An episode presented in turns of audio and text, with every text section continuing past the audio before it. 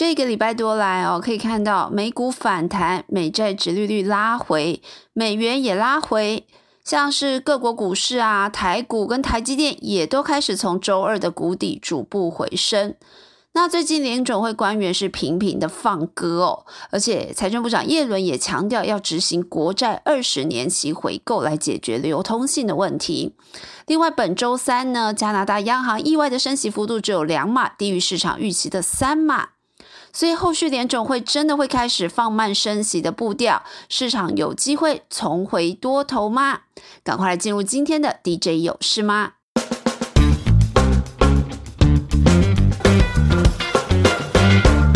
到底美国升息会不会放缓，让股市重回多头？群益期货分析师高子旭表示，美国最新公告的 CPI 指数当中，核心 CPI 又再创近年的新高。另外，薪资的年增率也还是维持在高档。其实这些都意味着造成僵固性通膨的服务类通膨持续在推升。所以他认为，如果联储会后续贸然的放缓了升息，那在僵固性通膨持续推升之下。未来联准会会需要用到更猛的幅度去升息来压抑通货膨胀，这会使得经济承受更重大而且更久的打击。再加上如果通膨的问题不一口气解决，将利率要长时间都维持在高档，也会大幅的提高美国财政部的联邦债务利息费用，这对美国的财政跟经济都不利。那目前十一月升息三码几乎是市场共识，观察重点在十二月升息会是三码还是两码呢？高子旭认为，重点还是会由十一月十号的核心 CPI 数据而定。不过目前呢，看起来房租年增率啊，还有医疗物价的月增率都在推高之下，恐怕十一月十号公布的这个数值也有再度创高的可能。所以后续股市还会有继续修正的压力。而观察台股过去一周表现亮眼的热门族群，主要就是板卡族群、非铁金属类厂商以及金控族群。那板卡族群这周以来，主要是以二三线板卡厂，像是汉讯、立台这些反弹的幅度比较大。主线记者分析，主要是因为二线板卡厂跟虚拟货币价格的走势有一定的联动关系。那随着美股反弹，也带动比特币、以太币这些虚拟货币反弹。不过，主线记者认为哦，自从用显卡来挖矿，其实需求最大的以太币机制已经转换了，变成不是用显卡挖，而是用质押的方式之后，其实显卡对于挖矿挖矿的联动性是越来越小了。所以要观察板卡的基本面，还是要看维新、技嘉、华擎这些厂商。那目前的看法是，显卡其实还在去库存的状态中，但 Q4 会有一些新品加持，所以有机会温和的回稳，但不会是爆发性的回升哦。整个板卡市况算落地，但还是要偏保守。下周呢，就会有技嘉的绿色机房解决方案活动，董事长也会出席。那市场就关注公司对于后续市况还有伺服器相关景气的看法。非铁金属来看，祖先记者分析，主要是铜价止跌反弹，带动了第一桶股价跟着反应。那目前全球的铜金属库存已经降到危险的低量，那这使得 LAN 的铜价前几日是止跌回升。不过呢，因为实际的需求还是偏低迷，所以即使库存降低哦，第一桶也是认为到年底前，铜价应该还是维持在每吨七千到八千美元的水准震荡。另外，金融族群这周以来表现相对强势。首先，记者分析主要理由应该有三个，一个就是跌升了，像是国泰金、星光金、台新金这些都跌破了十年线。那富邦金、中信金也在十年线的交战中，加上十一月有大选之前的护盘想象，还有跟着全球股债波动趋缓、美债值利率回落等因素推升。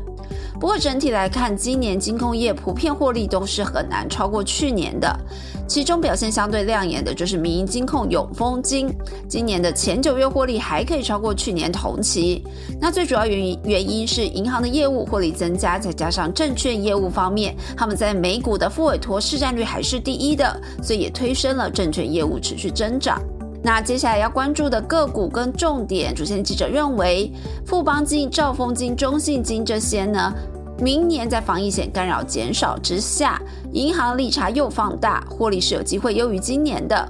另外，兆丰金第一金的账上有一定未分配盈余，后续的配息是有机会相对稳定。至于下周则有中信金跟兆丰金的线上法说，大家也关注公司对明年营运的展望。最后来到下周的重点大事，进入十一月几乎是各族群的活动满满哦，所以这次尽量都讲到，让大家都了解一下产业的状况。那半导体产业方面，继台积电跟联电之后，世界先进下周也要举行法说。那因为目前晶圆代工产业的大家看法还是偏平淡，尤其是八寸的需求还是偏弱的。现在呢，整体加动率降到了八成左右。不过法人普遍是认为。世界的 Q4 营收应该会比 Q3 再下来一点，但降幅已经不会像 Q3 那么剧烈了。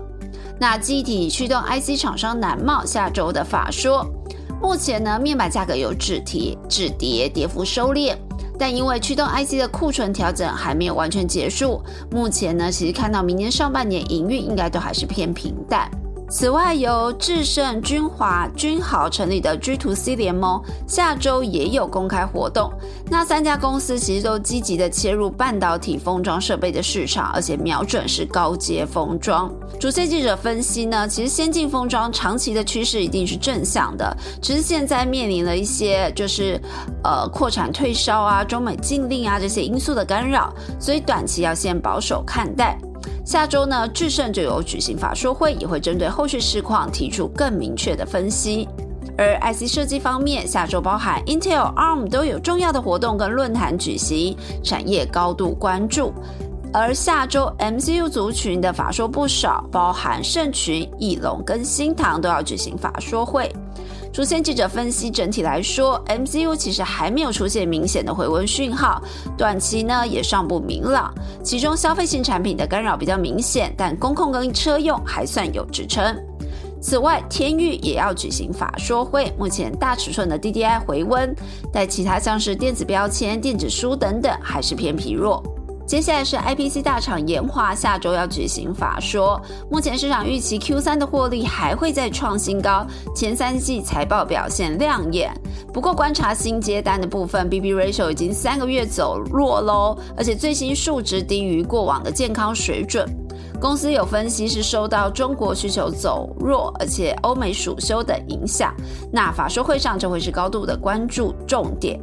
此外，显示器大厂嘉士达下周法说，大环境虽然有干扰，但公司在联合舰队的策略资源互补结构之下，营收还是保持成长，本业算稳定。那公司日前公告要处分明基电通股权一案，如果能够按照事前的规划呢，顺利在今年底完成交割并且入账，估计对每股盈余会产生两元以上的贡献，所以进度非非常的受到关注。船产方面呢，下周是阿里巴巴集团天猫双十一起跑。其实国内业者 Momo 啊、PC Home 从这周开始就陆续针对这个电商年度最大的销售档期，展开了一系列的行销活动。但主线记者观察哦，今年有相对比较不利的因素，像是通膨啊，以及少了五倍券的益助，所以今年可以观察到业者好像需要砸到更多的行销资源，去拼比去年还要更客气的成长目标。所以法人对电商业者的今年的获利表现呢，目前看法还是偏比较保守的。另外，中华电台湾大下周也要举行法说，市场的观察重点还是在 iPhone 销售状况，还有五 G 渗透率是否稳稳增加。那另外，中华中华电跟台湾大今年获利都还是有四到五元的水准哦。以过往几乎全数配发来看，目前隐含现金值利率也相当值得关注。以上就是本周 DJ 有事吗？希望对大家投资有帮助。我们下周见喽，拜拜。